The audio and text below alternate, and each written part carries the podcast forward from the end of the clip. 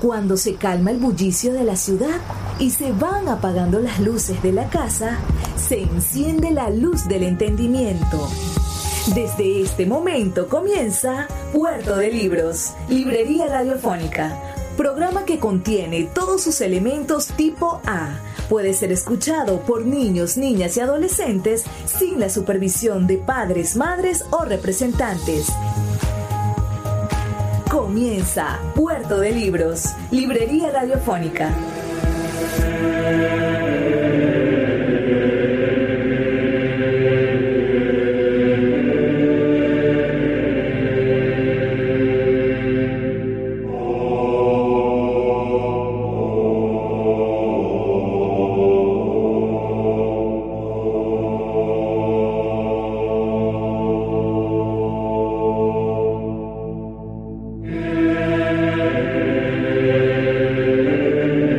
Bienvenidos a Puerto de Libros, librería radiofónica. Les habla Luis Peroso Cervantes, quien de lunes a viernes, de 9 a 10 de la noche, tiene para ustedes este canal, este espacio a través del cual somos capaces de navegar por las aguas del mar del conocimiento, los ríos de la imaginación, esos océanos gigantescos llenos de palabras donde nos podemos encontrar de todo. Hoy, bueno, navegaremos por un, una, una ciénaga un poco brumosa y cuyos contenidos son por demás delicados de tratar. Hay líquenes antiguos y hay leyendas y fantasmas alrededor de los libros prohibidos por la iglesia católica. Será el tema que hoy vamos a tratar en Puerto de Libros, librería radiofónica y que ustedes han seleccionado en nuestra página web en la encuesta que tenemos abierta para saber qué tipo de,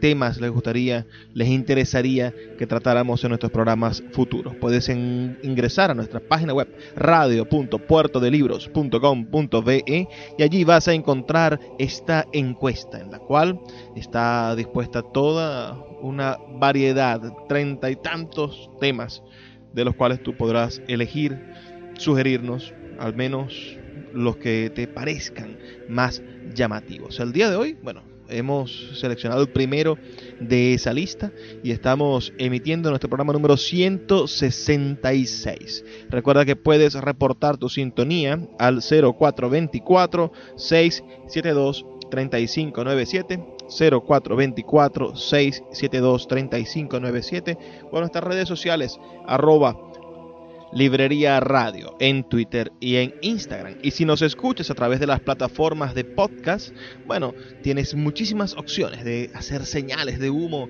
y demostrarnos que te encuentras del otro lado. Sobre todo, ayúdanos compartiendo este material para que llegue a muchísimas más personas. Antes de comenzar, vamos a escuchar los mensajes que tienen para nosotros nuestros anunciantes, esas personas que hacen posible que Puerto de Libros, Librería Radiofónica, llegue a sus hogares, a sus oídos y los transforme como me transforma a mí todas las noches, de lunes a viernes, de 9 a 10 de la noche, por la Red Nacional de Emisoras Radio, Fe y Alegría.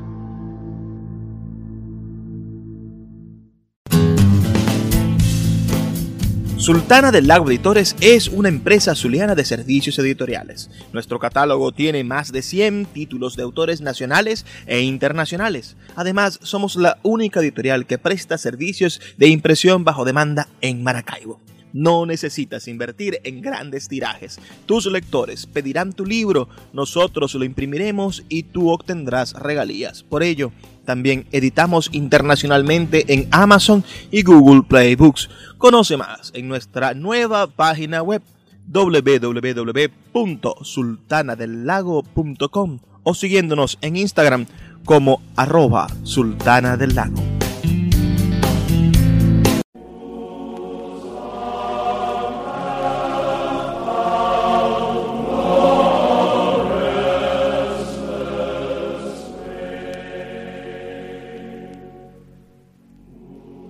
Más allá de la paz de los monasterios, se presentó durante algún tiempo una especie de fe, de, deseo de censurar, de conseguir tener toda la verdad. La Iglesia Católica fue y lo sigue siendo, una de las instituciones más importantes en la construcción de la historia contemporánea del ser humano, pero sobre todo en el periodo histórico que conocemos como la Edad Media, la presencia de la Iglesia Católica, de la Iglesia Romana, signó, rompió en dos, abrió las aguas de la historia de todos los países que hoy conforman la geografía mundial la Iglesia Católica con sus diferentes formas de expresión.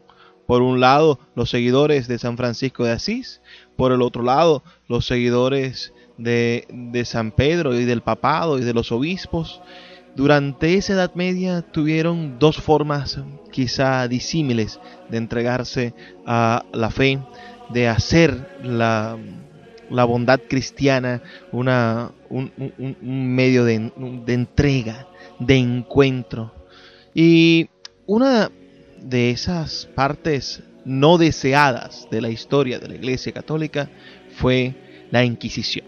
Ese, ese espacio perverso, digámoslo con, con, todas las letras, en el cual se le impuso a, a fuego, sangre, sufrimiento y hasta torturas la fe a hombres y mujeres que simplemente tenían dudas, que simplemente tenían la duda metódica de la cual fue capaz Santo Tomás en el momento en el que le pidió a Jesucristo que le permitiera meter los dedos en la llaga.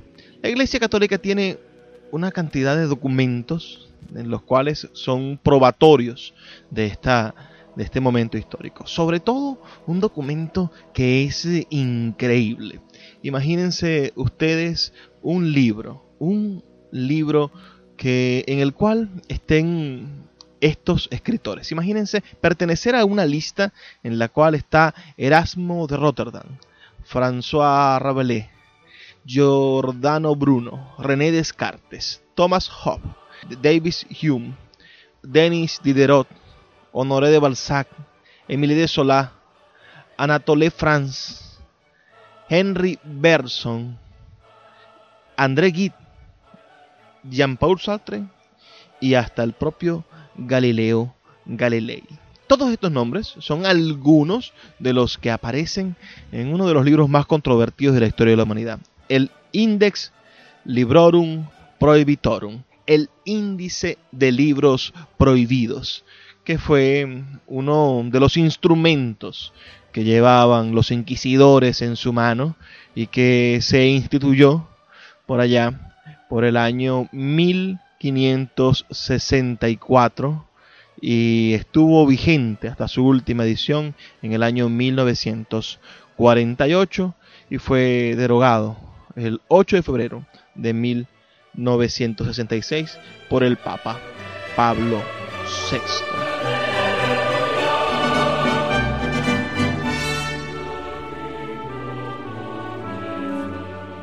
Este índice, como les eh, comentaba, tuvo sus inicios en 1515, cuando el Papa León X estableció la censura previa para toda la cristiandad latina, siguiendo lo acordado en el Concilio V de Letrán, que dictó la prohibición de imprimir libros sin la autorización de un obispo.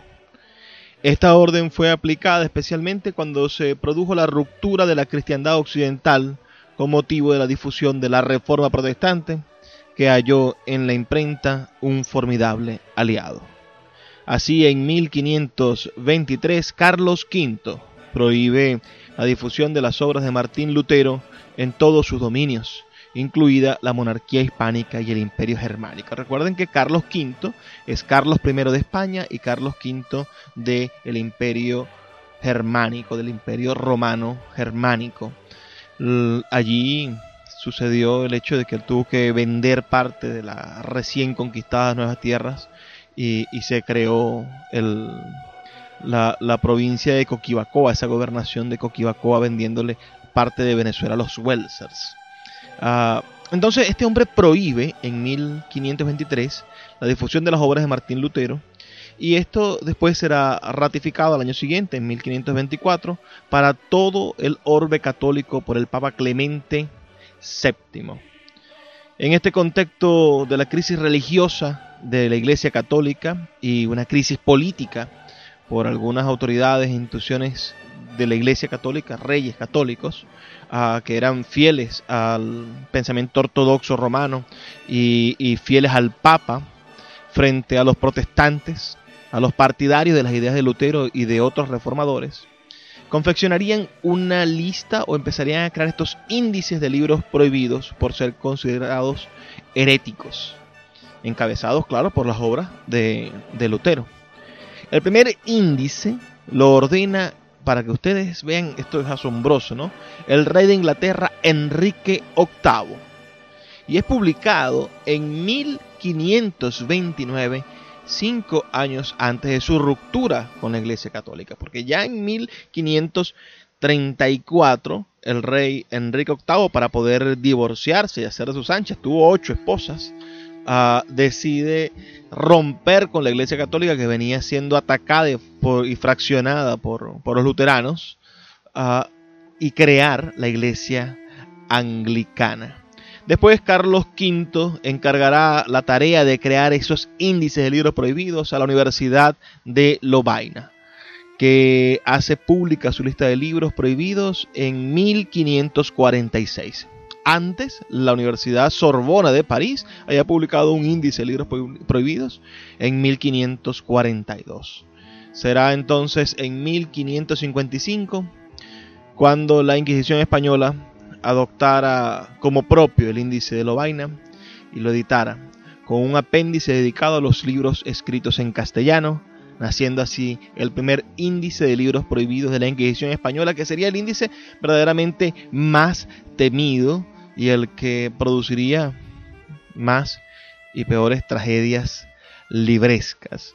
De verdad es eh, interesantísima esta, esta estructura de pensamiento de la prohibición. Es decir, cuando se tiene el poder absoluto, como lo tenía la fe en ese momento, en ese momento histórico de la humanidad, donde era la fe o la muerte, donde era el, el, pensamiento único de la iglesia católica dirigida por intereses políticos y económicos de esa época, o, o era la, el encuentro con, con, con la tortura y, y con, con, con, la con una cosa que era casi parecida a la muerte, que era la excomunión. Imagínense ustedes cómo, cómo estaba asolado de, de pensamiento crítico, cómo estaba asolado y alejado de lo que hoy conocemos como el pensamiento religioso. Qué diferentes eran estos papas al mensaje que hoy emite el Papa Francisco que es un mensaje de, de acercamiento, de hermandad, de unión, de amor. Ese mensaje de amor a este mensaje donde yo te obligo a leer lo que yo quiera que tú leas. Vamos a, a, pensar nosotros también, a darnos cuenta de que los libros son herramientas que, que son peligrosas para el pensamiento unitario, para el pensamiento ortodoxo, para el pensamiento hegemónico, venga de donde venga, y la historia lo ha demostrado así. Puerto de Libros, Librería Radiofónica, tu canal diario para encontrar nuevos libros. Con el poeta Luis Peroso Cervantes. Síguenos en arroba Librería Radio. El poeta Luis Peroso Cervantes le acompaña en Puerto de Libros, Librería Radiofónica, por Radio Fe y Alegría, con todas las voces.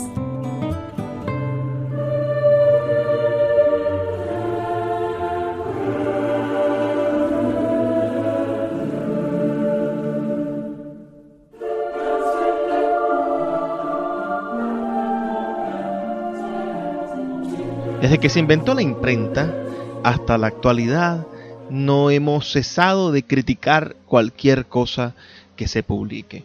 Y de esa manera los libros han tenido una vida entre los aplausos, vitores y celebraciones hasta este tipo de, acciones que, van desde la censura de una parte, de un capítulo, de algunas líneas, hasta la quema en grandes hogueras de bibliotecas completas. El índice de libros prohibidos de la Iglesia Católica, como les comentaba, tuvo su primera edición terminada ah, en el momento en el que se, le, se crea la Sagrada Congregación del Índice. Esto fue en el año 1571. El Papa mm, crea una congregación específica para leer los libros y generar este índice que va a estar vigente hasta el año 1966. Fue hasta hace poco tiempo que existía un libro un dogma de fe como el, como el libro, es decir, una, estructura de, pensamiento de la fe oficial que prohibía una cantidad de libros y en los cuales cayeron escritores contemporáneos como el escritor Jean-Paul Sartre, por ejemplo, o el escritor francés André Gide también está incluido en la última edición de ese libro que fue de 1948. El índice se nutrió con materiales que fueron agregando por, esta congregación del, del índice, la, sagrada congregación del índice. Y también por libros que imponía o que, o que el Papa iba prohibiendo. Otras congregaciones como la del Santo Oficio pasaban a la anterior algunas correcciones, algunas algunos oficios para que ella pudiera organizar mejor su índice. Ah, al final la lista debía ser aprobada por el Papa. Cada Papa tuvo la oportunidad de firmar y aprobar libros prohibidos. Ah, el Papa también podía indultar a algún autor o añadir, como ocurrió con el caso de Felicite Roberts Le Mans, durante la mayor parte de su existencia, la congregación, Sagrada Congregación del Índice, examinó y censuró los libros que eran denunciados por alguien. A partir de la reforma del año 1908, por Pío X, la congregación del índice tenía la obligación de examinar de oficio los libros publicados y dictaminar cuáles debían ser prohibidos. Imagínense entonces el, el exabrupto que, me parece que era un contracorriente de la iglesia con los tiempos modernos. Comenzando el siglo XX, la iglesia, en vez de abrirse al, cambio que el siglo XX iba a imponer y adelantarse a través de la fe, a través de, la intuición, adelantarse a los, a, los cambios y decir, vamos a convertirnos en, una, en, algo muchísimo más dado al amor, como ahora nos habla el Papa Francisco, sino la Iglesia plantea a principios del siglo XX que esta comisión no solamente recibiese denuncias y leyese los libros denunciados, sino que debía tener como oficio leer los libros y prohibirlos, así no estuviesen denunciados. El índice contenía tantos nombres de autores cuyas obras estaban prohibidas en su totalidad, como obras aisladas de otros autores o obras anónimas, y también un detallado repertorio de capítulos prohibidos. La lista incluyó a autores literarios como François Rabelais, su obra completa estaba prohibida, o Jean de La Fontaine, de, de quien prohibieron todos los cuentos y las novelas. Pensadores como René Descartes o Montesquieu, científicos o protocientíficos como Giordano Bruno, Conrad Hessner o Copérnico estaban completamente prohibidos. Este último, Copérnico, entró en la lista como consecuencia del proceso de la Inquisición contra Galileo, por un decreto de la Congregación General del Índice del 5 de marzo de 1616, que obligaba a expurgar ciertos pasajes incompatibles con la fe que mostraban como seguro que la Tierra se mueve en torno al Sol inmóvil. La teoría heliocéntrica que la Iglesia defendió hasta, hasta poco entrada a la modernidad. Imagínense ustedes eh, eh, esos, errores de la Iglesia por los cuales los papas Juan Pablo II y ahora el Papa Francisco han pedido perdón al mundo, ¿no?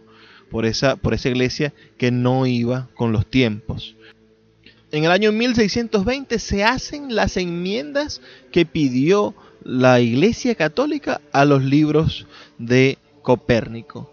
y no salió del índice prohibido hasta el año 1758. También Johannes Kepler, que defendió en 1618 el heliocentrismo de Copérnico, fue a su vez incluido en el índice de libros prohibidos. La 32 segunda edición del libro fue, imagínense ustedes, 32 ediciones de ese libro que incluía libros prohibidos. Fue en el año 1948, la última publicada, menos mal. Contenía aproximadamente 4.000 títulos censurados por varias razones. Por herejía, por deficiencia moral, por sexualidad, ideas políticas, entre otras. La lista incluía, junto a una parte de esa lista histórica, buena parte de los novelistas del siglo XIX.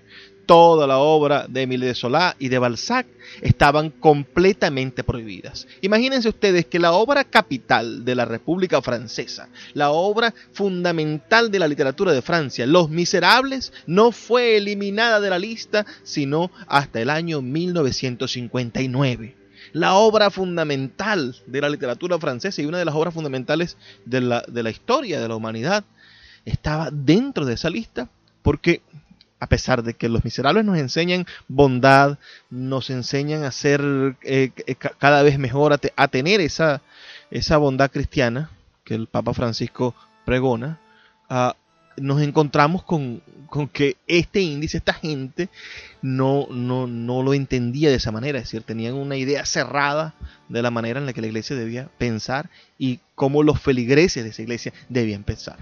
Los, y, el pensamiento es mucho más peligroso, ¿no? Entonces, la lista de pensadores prohibidos es gigantesca, encabezadas por Michel de la Montaigne, los, los ensayos de Montaigne, a Descartes, varias obras, incluidas las Meditaciones Metafísicas, que es uno de sus libros más grandes de filosofía. Pascal estaba prohibido. Montesquieu, las cartas persas de Montesquieu. Espinosa, el maravilloso Espinosa, que también nos permite tener una idea diferente de Dios, o un Dios eh, tan amable y maravilloso como el creador del universo, pero que al mismo tiempo se encuentra a nuestro alrededor, también estaba prohibido. La lista de pensadores continúa con, con títulos además maravillosos, ¿no? Uh, Kant, con su crítica a la razón pura, estaba prohibido.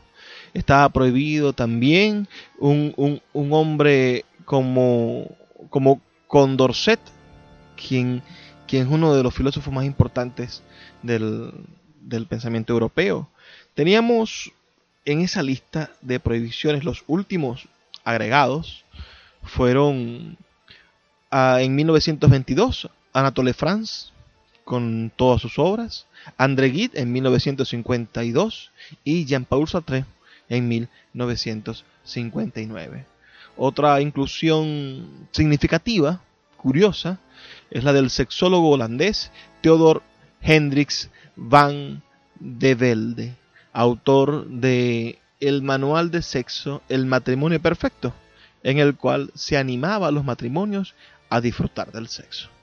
Los autores notables por su ateísmo, como Schopenhauer, Marx o Nietzsche, eh, no estaban incluidos en el índice, porque ya se daba por, por aludido, ¿no? Que si eran enemigos de la iglesia, no debían estar allí. El índice era más bien como una manera de, de orientar a, al inquisidor, de orientar al, a la persona que tuviese eh, la intención de seguir el dogma cerrado de la fe por los caminos de la seguridad de la lectura.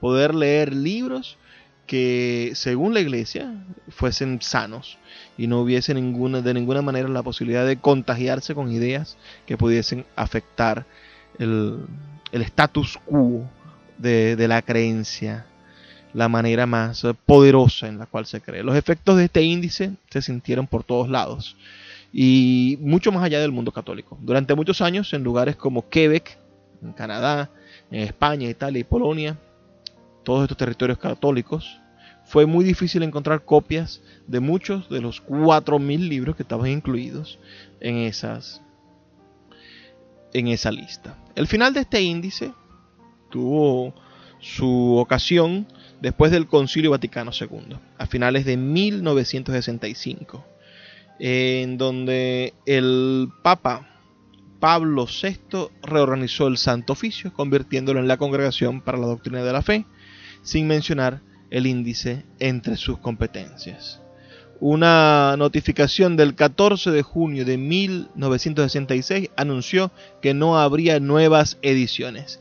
Y cito la razón por la que no habría nuevas ediciones. Dice, aunque seguía siendo moralmente vinculante, a la luz de las exigencias de la ley natural, en la medida que se advierte a la conciencia de los cristianos de que esté en guardia frente a aquellos escritos que pueden poner en peligro la fe y la moral. Al mismo tiempo se declara que ya no tiene fuerza de derecho canónico para forzar penas como la excomunión o la prohibición. Es por demás curiosísimo ¿no? encontrarnos con, con este, encontrarnos con que el contrato social, el Emilio de, de, Jacques Rousseau, estaba prohibido. Encontrarnos con que Rojo y Negro de Stendhal, una bellísima novela de amor, estaba completamente prohibido. Nuestra Señora de París, de Víctor Hugo, estaba prohibido. Y, una novela genial, como Madame Bovary, en la cual ciertamente Madame Bovary le es infiel a su esposo y al final se suicida, estaba prohibida. Justin y Juliette, por supuesto, las dos obras fundamentales del Marqués de Sade estaban prohibidas. Y podíamos seguir numerando un montón de obras. Tanto Alexander Dumas, padre como hijo, tenían una gigantesca sección dedicada a todos sus libros prohibidos. El conde de Montecristo sería imposible que lo aceptara una persona que no entendiera que el cristianismo es tan variado y maravilloso como nos hace ver un hombre brillante como mi amigo Armando Rojas Guardia en su libro El Dios a la intemperie. Ese es un libro que quizá también hubiese estado prohibido por la Iglesia Católica en este índice de libros prohibidos. Vamos a hacer una pausa de breves dos minutos, pero ya vamos a continuar hablando ahora de la Inquisición española y de esta prohibición de libros en América. Así que puedes enviarnos un mensaje de texto reportando tu sintonía al 0424-672-3597 o a nuestras redes sociales arroba librería radio. Síguenos en arroba librería radio. El poeta Luis Peroso Cervantes le acompaña en Puerto de Libros, Librería Radiofónica, por Radio Fe y Alegría, con todas las voces.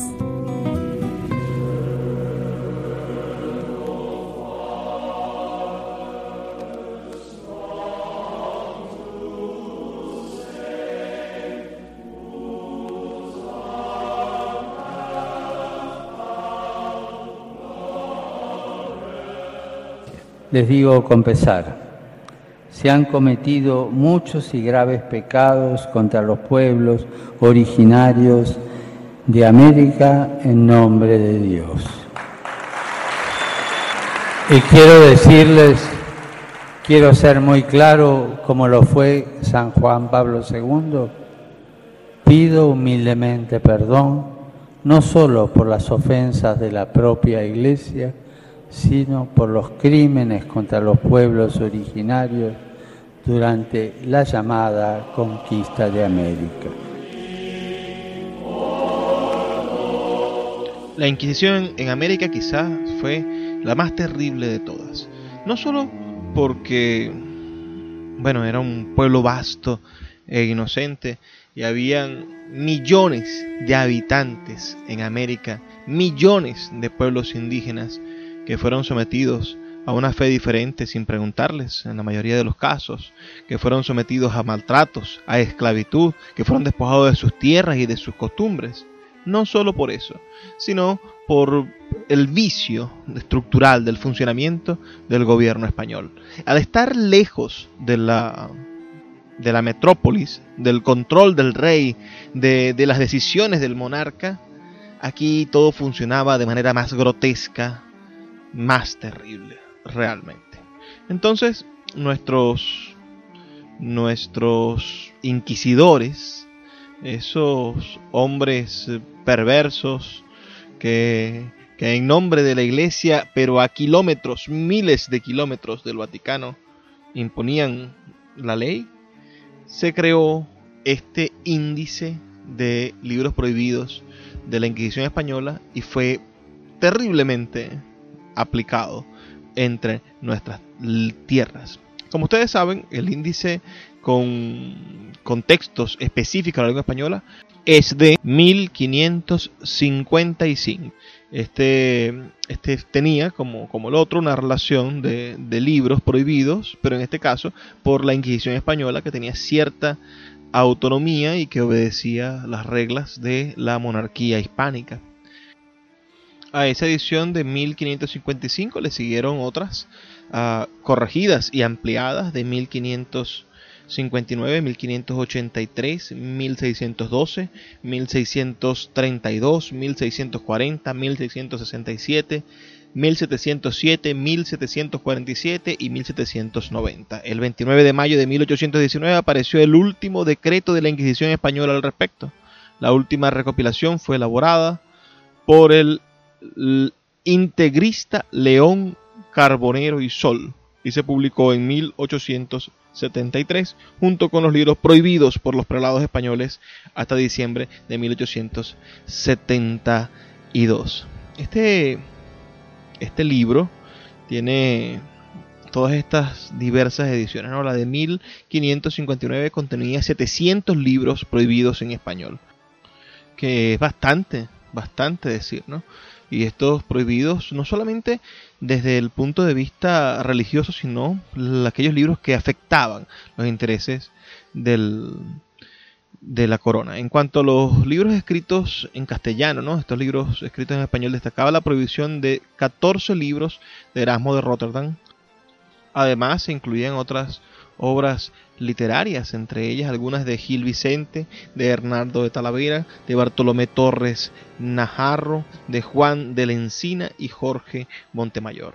También incluyeron el Lazarillo de Tormes y el Cancionero general. Imagínense el cancionero español que nos ha llegado hasta la época. También prohibieron varias obras de carácter piadoso, como Audifilia de Juana de Ávila, el libro de la oración de Fray Luis de Granada y las obras del cristiano, del jesuita Francisco de Borja, quien, temiendo ser procesado por la Inquisición, se refugió en Roma y nunca regresó a España. Por esa misma época, uh, habría la prohibición de la supresión de la Compañía de Jesús. En el año 1773 el Papa Clemente IV tomó esa decisión porque la Compañía de Jesús estaba rivalizada con algunos gobiernos que estaban explotando y maltratando a los indígenas y se metían la Compañía de Jesús en los intereses de los de los impíos, ¿no? También fueron prohibidos los ejercicios espirituales del fundador de la Compañía de Jesús, San Ignacio de Oyola. Imagínense ese libro tan hermoso, Ejercicios Espirituales de San Ignacio de Oyola. Según Henry Kamen, la proscripción de obras piadosas respondía al temor de los inquisidores, al resurgimiento del movimiento de los alumbrados y su posible relación con el luteranismo. En la lista también aparece el diálogo de Mercurio y Carón de Alfonso de Valdés, lo que se entiende perfectamente, según Joseph Pérez, citamos, ya que se trataba de un ataque feroz contra la iglesia y de una defensa ferviente del cristianismo espiritual. En el preámbulo del índice del libro, de este libro en castellano, ¿no? de, este, de este índice eh, español, aparecen los criterios que se han seguido para prohibir los libros, que se volverán a encontrar con correcciones y añadidos en las siguientes ediciones. Los libros condenados por los papas o los concilios anteriores a 1915. Los libros escritos por herejes o por judíos o musulmanes cuyo objetivo sea atacar el catolicismo. Las traducciones de la Biblia en lengua vulgar. Recuerden que anteriormente las misas y todo debía ser en latín. Eh, cita citamos aquí parte de este libro, dice, las disputas y las controversias de carácter religioso entre católicos y herejes, así como las refutaciones de Mahoma en lengua vulgar, porque pueden dar cita a una idea de las creencias de los infieles.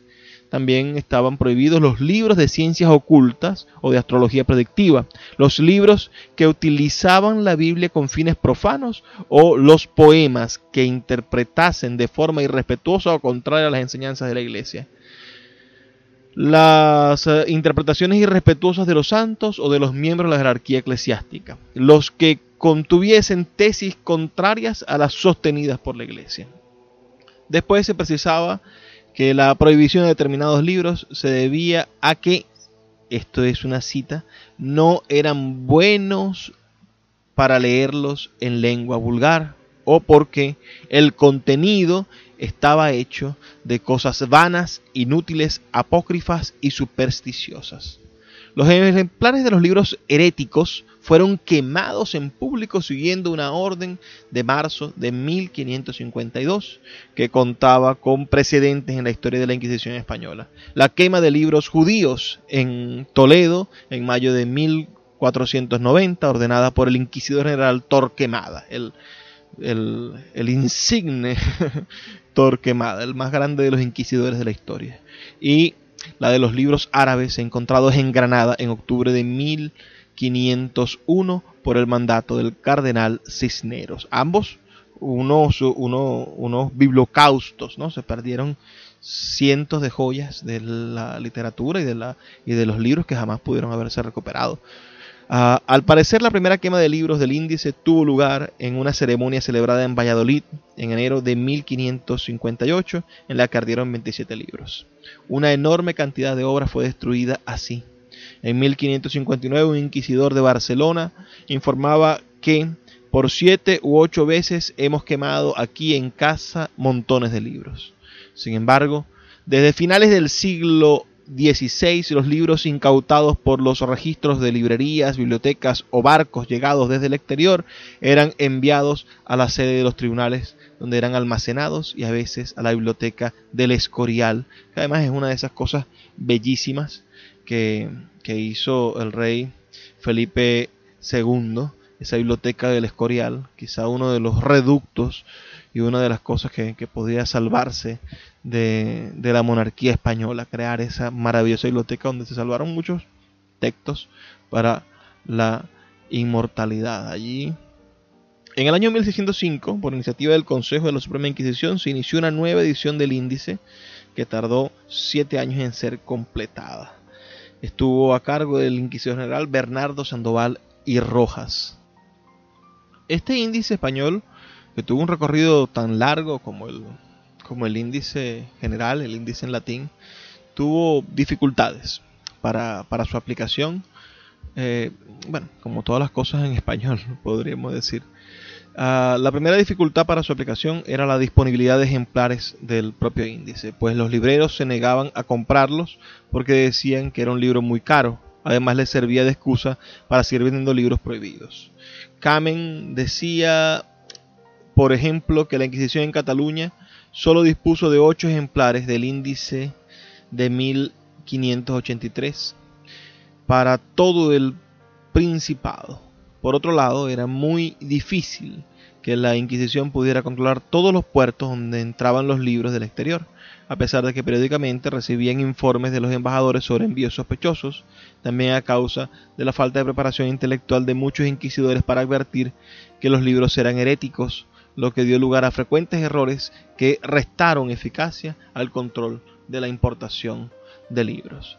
Los inquisidores visitaban las librerías y las bibliotecas en busca de libros prohibidos, para lo que pedían la colaboración de los obispos y de las universidades, pero eran escasas y espaciadas y los libreros alegaban ignorancia cuando se encontraban en sus locales. La historia de, la Inquisición española es gigantesca, ¿no? Una visión negativa del impacto de la Inquisición sobre la vida intelectual española es la que ofrece Joseph Pérez en su libro, este hispanista francés, aunque reconoce que las publicaciones extranjeras nunca dejaron de penetrar España, afirma que al prevenir a los fieles en contra de ciertas lecturas peligrosas, se acabó inoculando la desconfianza ante cualquiera sobre la lectura. Y sobre todo, que la Inquisición representó un obstáculo importante para el ejercicio del libre examen y el espíritu crítico, ya que mucho más que la ciencia y la literatura, el humanismo fue el blanco de las sospechas y de la hostilidad de los inquisidores, porque según ellos el espíritu crítico conduce a la herejía. Imagínense ustedes esa, esa afirmación que hace eh, Joseph Pérez en su libro Breve Historia de la Inquisición en España, publicado en el año 2009. Dice, tenemos por aquí, Pérez pone un ejemplo, pone el ejemplo de Fray Antonio de Arce, uno de los jueces del proceso de la Inquisición que instruyó contra Fray Luis de León, a causa del cual pasó cuatro años en la cárcel, que se jactaba de no saber ni griego ni hebreo y que afirmaba que los humanistas eran unos seres insolentes y mordaces. Así fue como se acabó esterilizando la investigación y el pensamiento en la España inquisitorial, concluye Pérez en su libro. Vamos a hacer una breve pausa de dos minutos y ya volvemos con la última sección de nuestro programa Puerto de Libros. Recuerda que puedes reportar tu sintonía al 0424-672-3597 con nuestras redes sociales arroba librería radio en Twitter y en Instagram. Síguenos en arroba librería radio. El poeta Luis Peroso Cervantes le acompaña en Puerto de Libros, Librería Radiofónica, por Radio Fe y Alegría, con todas las voces.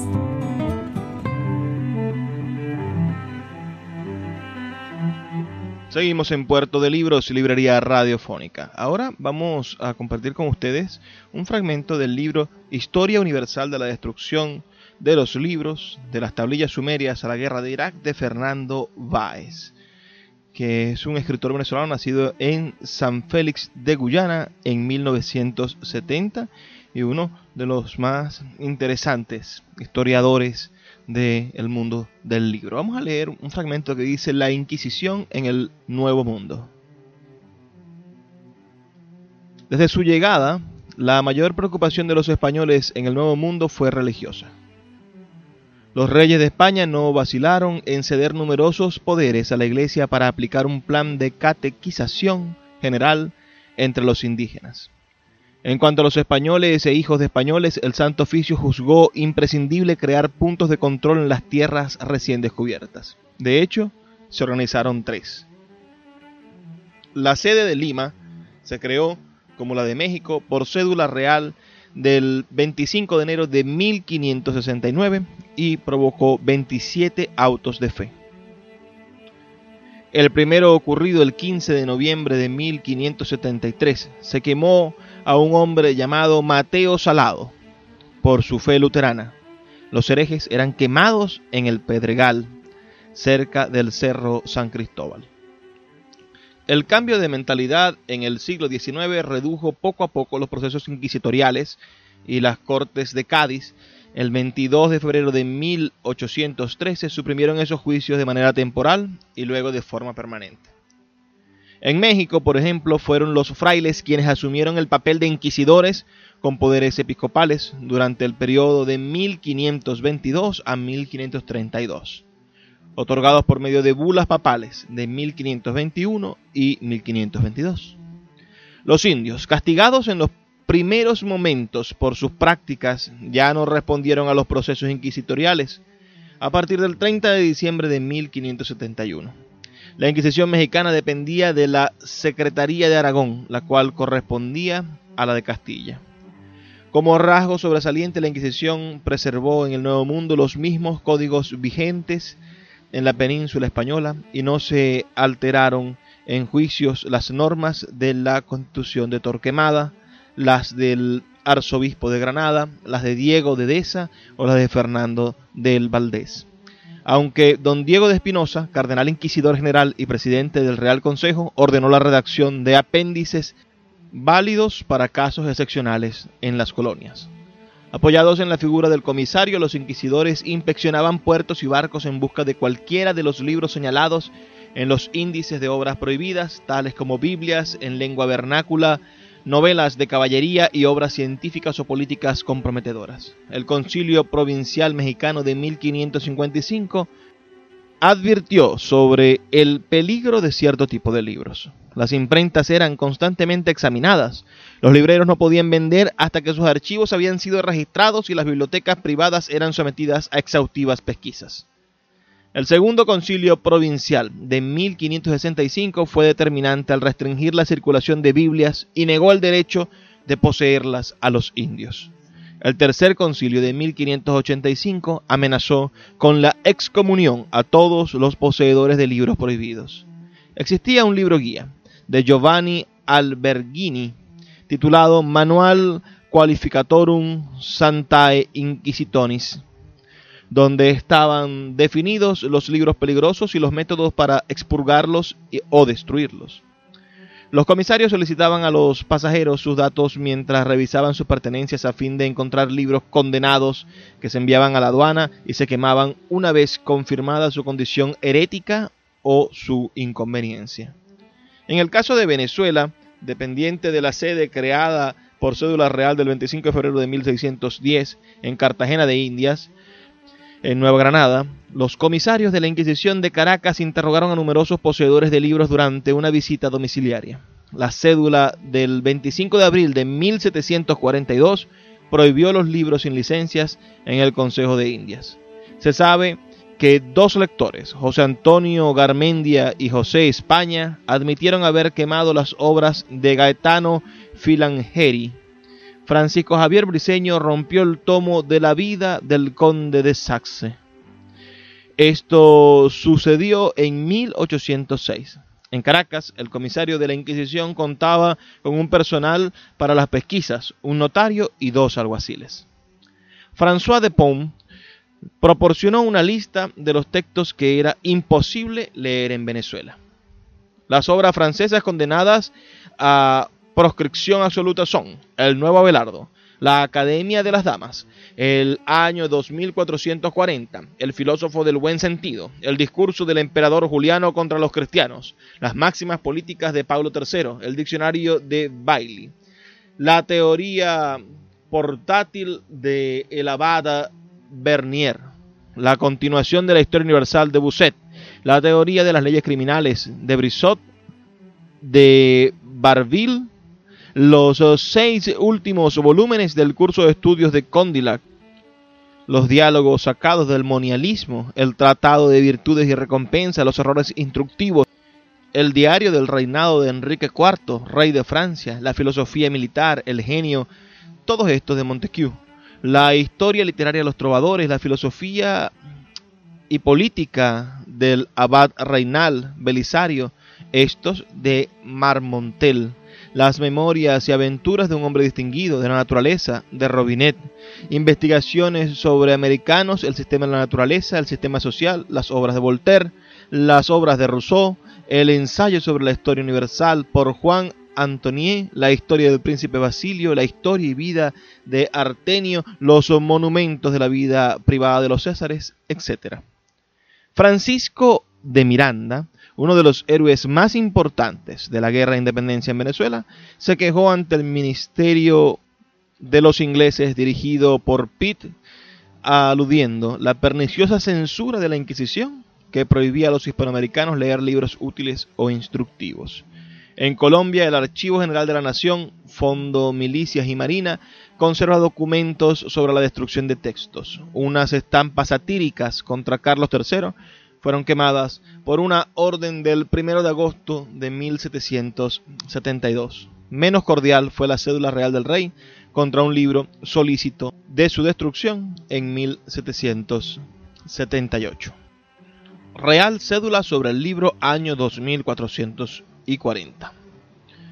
El rey, por cuanto habiendo llegado a entender por muy seguros e indubitables informes que ha empezado a introducirse en mis reales dominios un libro en octavo mayor, escrito en lengua francesa, intitulado Año 2440, con la data de su impresión en Londres, año de 1776, sin nombre de autor ni de impresor, y que no sólo se combate en él la religión católica y lo más sagrado de ella, sino que también se tira a destruir el orden del buen gobierno, promoviendo la libertad e independencia de los súbditos a sus monarcas y señores legítimos, he resuelto. Que además de prohibirse por el santo oficio este perverso libro, se queme públicamente por mano del verdugo todos los ejemplares que se encuentren, a cuyo fin he mandado igualmente por orden real de 12 de marzo de este año a mi Consejo de las Indias expedida cédula circular a aquellos reinos para el cumplimiento de la expresada mi voluntad real resolución. Fecha en Aranjuez a 20 de abril de 1768. Yo, el rey. En 1779, la historia de América de Williams Robertson fue quemada en la costa. Entre 1810 y 1816, decenas de folletos, periódicos, pasquines y libros fueron quemados en las plazas de Colombia por órdenes directas de las autoridades españolas y con el apoyo de los miembros de la Inquisición. Se sabe, por ejemplo, que el volumen titulado Devocionario de Ibagué en memoria de las hazañas, prodigios y virtudes de la lanza de don Baltasar, que aún hoy día se conserva en la Santa Iglesia matriz de aquella ciudad, impreso en la imprenta de Ambrosio Carabina en 1813, del doctor José Francisco Pereira, fue quemado públicamente cuatro años después de su aparición, según la orden del comandante Ramón Sicilia.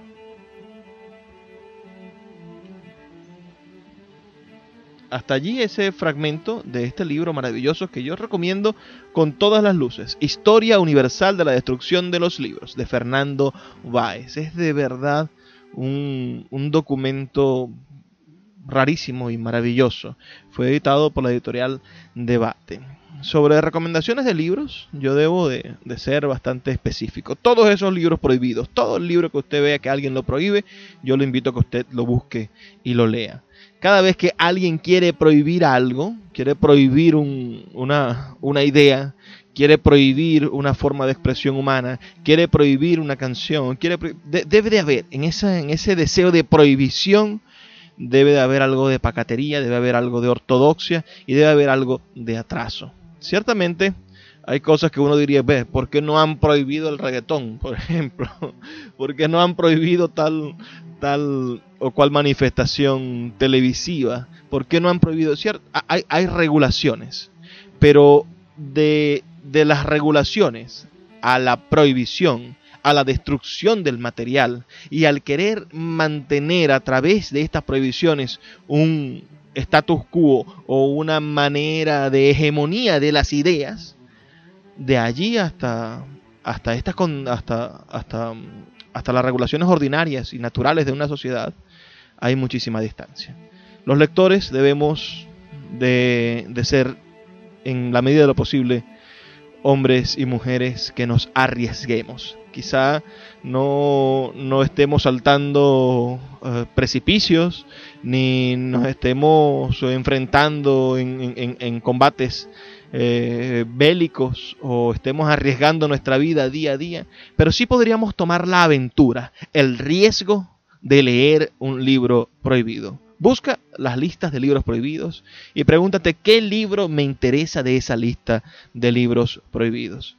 Y yo aplaudo a instituciones como la Iglesia Católica, que ha logrado crecer al paso de los años y se ha transformado en una institución mucho más abierta, más noble y más dada a las posibilidades de encontrarse con todos los saberes de la humanidad, con todas las, las y, ha generado un pensamiento ecuménico y un pensamiento en el cual prepondera el amor. Escuchemos siempre al Papa Francisco y entendamos que allí está cifrado el mensaje de supervivencia y de, y de proliferación de la Iglesia Católica como institución bienhechora de la humanidad.